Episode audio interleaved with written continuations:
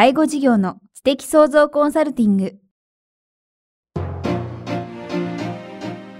ポッドキャスト介護事業の知的創造コンサルティングでは、介護事業サービスを充実させるヒントはもちろん、介護事業特有のマーケティングや数字を具体的にするアカウンティングの知識を身につけていただける番組です。番組では脳の専門家である長谷川義也がビジネスにおける脳の使い方もお伝えいたします。このポッドキャストは、成熟期、衰退期に向かう介護事業を継続、発展させるためのノウハウを提供する医療法人ブレイングループがお届けします。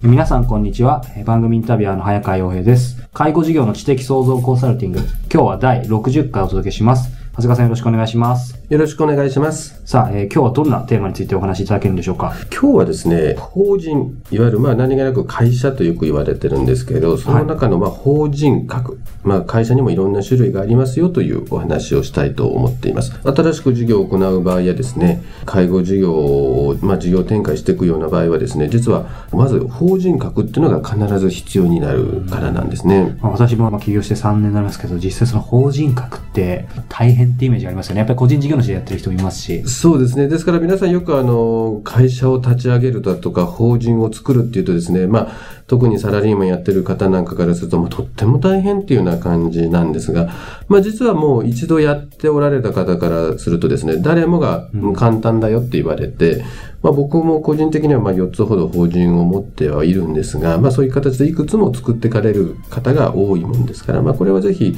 あの皆さんも知っておかれるといいお話ではないかなと思っておりますね。実際も介護保険事業を行う際には必ず必要なんですか？これはですね、必ず必要なんですね。まあ、ほとんど例えばですね、他の商売、例えばまあ、ラーメン屋さんだとかですね、例えばコンビニエンスだとか、まあそういろんなものなんかはですね、別に法人格を取らなくても、個人事業主という形態というのは実は認められるんですね。ただ、介護事業だけは個人事業主というものは認められないんですよ。うん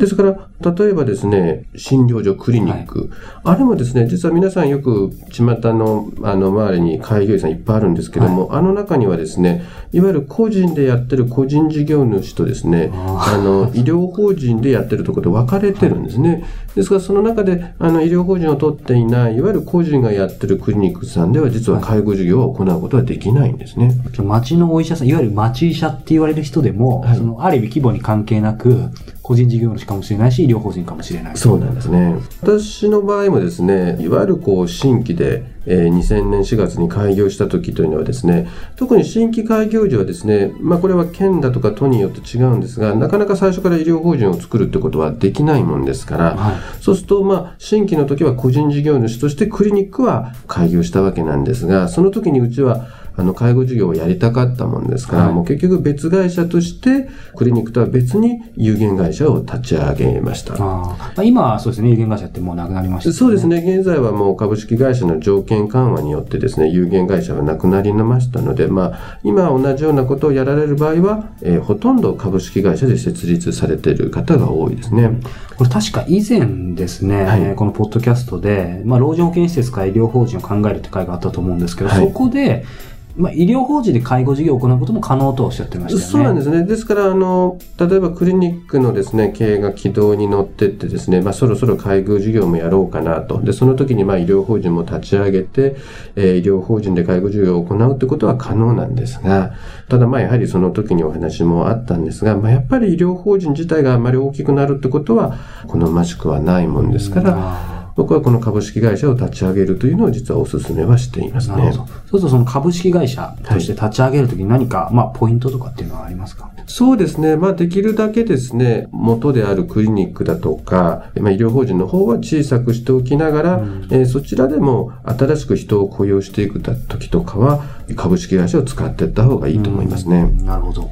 まあ、その他には、あの、コツというか、今株式会社はですね、条件緩和によって、実はまあ1円でね、そうですね。資本金1円でも設立ができるようになったわけなんですが、はい、実はこれは介護事業の場合は、あの、特に注意が必要なんですね。というのもこれ、介護事業っていうのはですね、例えばまあ、ビジネスの形態によっては、こう、お金が先にいただけるようなビジネス形態ってありますよね。はい、まあ、もしくは自然にと言われても、ラーメン屋さんみたいにもうサービスを提供したらすぐお金がもらえるような形態ですと、まあ、ある意味1円でやれないこともないのかもしれないんですが、介護事業っていうのはですね、必ず国から、えー、お金がいただくのに2ヶ月かかるんですね。はいで、その間にも、例えば建物を借りてるお金だとか、うん、あの、従業員の給料といった運転資金が必要になるので、もうこれ実質1円での経営はまず不可能ですので、まあ、やはりですね、いくら、えー、制約がなくなったと言ってもですね、やっぱり出資金として1000万、いわゆる自己資金1000万ぐらいは持って、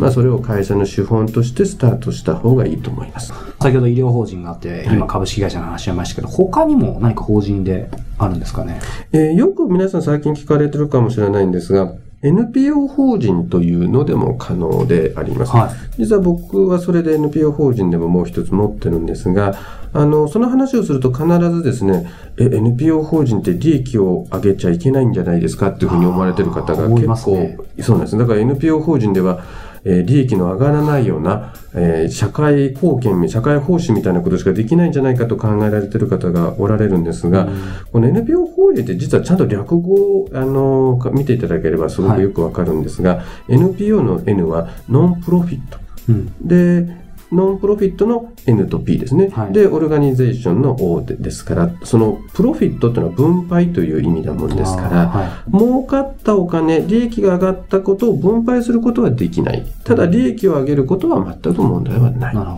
これもう少し具体的に言うとどういうケースなんですか？そうですね。例えば、こう、ビジネスをして NPO 法人で利益が1000万出ましたと。はいで、これ株式会社であればですね、株主でこの1000万を分配することができるわけですね。ただこの NPO 法人ではですね、これを分配することができないんですね。あはい。はい。ですから、まあ、例えば出資してる人が役員のですね、3分の1が一部役員報酬で取ったりすることはできるんですが、まあ、基本的にはですね、もう働いてる人以外がお金を取るということはあまりできないシステムになってるんですね。ですから、変な話、税金もちゃんと普通に払う。ですから、あの、このことっていうのはですね、実際僕も運営していて思うんですが、利益は出すんだけど分配ができないっていうことはですね、やっぱり NPO 法人自体にお金が残りやすいんですよ。ね、逆にそうですよ、ね、はい。ですからまあ、逆に例えばこう、理事がお金取ろうと思うとそこで働くか、うん、まあ、理事ですとして、まあ、3分の1の人数としてお金を取るかしかありえないんですが、はい、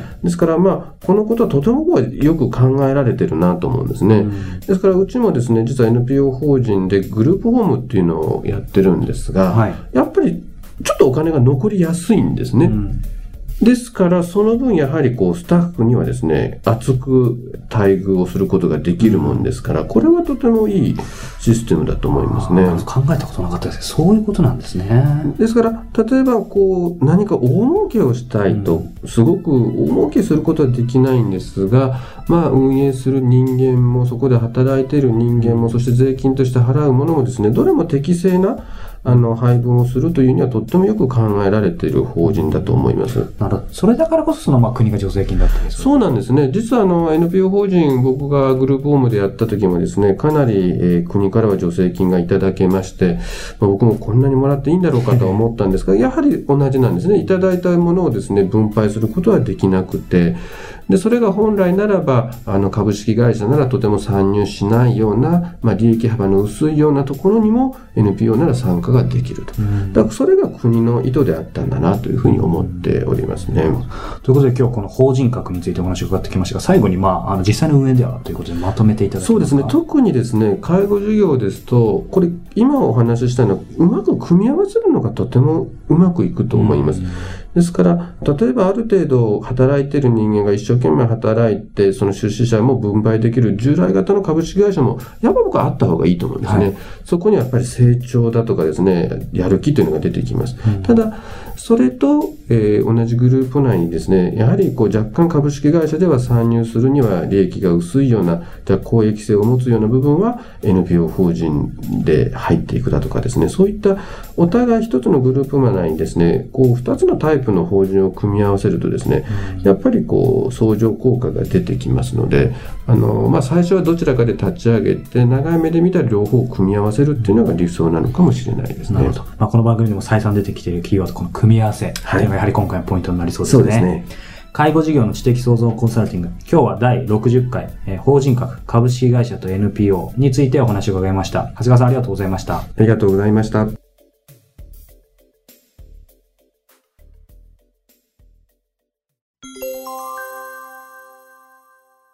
この介護事業の知的創造コンサルティングではですね、引き続き、長谷川さんへのご質問をお待ちしております。ご質問はですね、ブレイングループのホームページの中にです、介護事業の知的創造コンサルティングのバナーが貼ってありますので、そこから専用ページに入っていただければ、お問い合わせフォームがございますので、ぜひ皆さんたくさんの質問いただければと思います。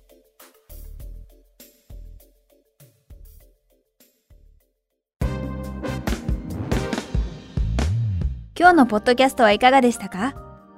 番組では、長谷川よしあへの質問をお待ちしております。質問は、株式会社在宅のウェブサイトにあるお問い合わせフォームからお申し込みください。サイト URL は http コロンスラッシュスラッシュ brain-gr.com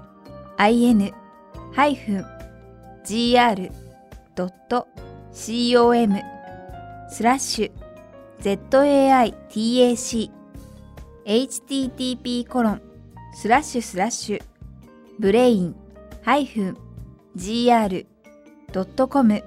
スラッシュ在宅です。それではまたお耳にかかりましょう。ごきげんよう。さようなら。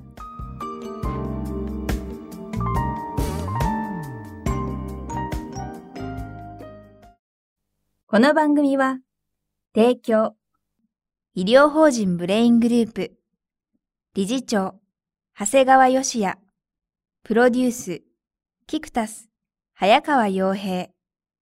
制作協力、若菜はじめ、ナレーション、清水夏美によりお送りいたしました。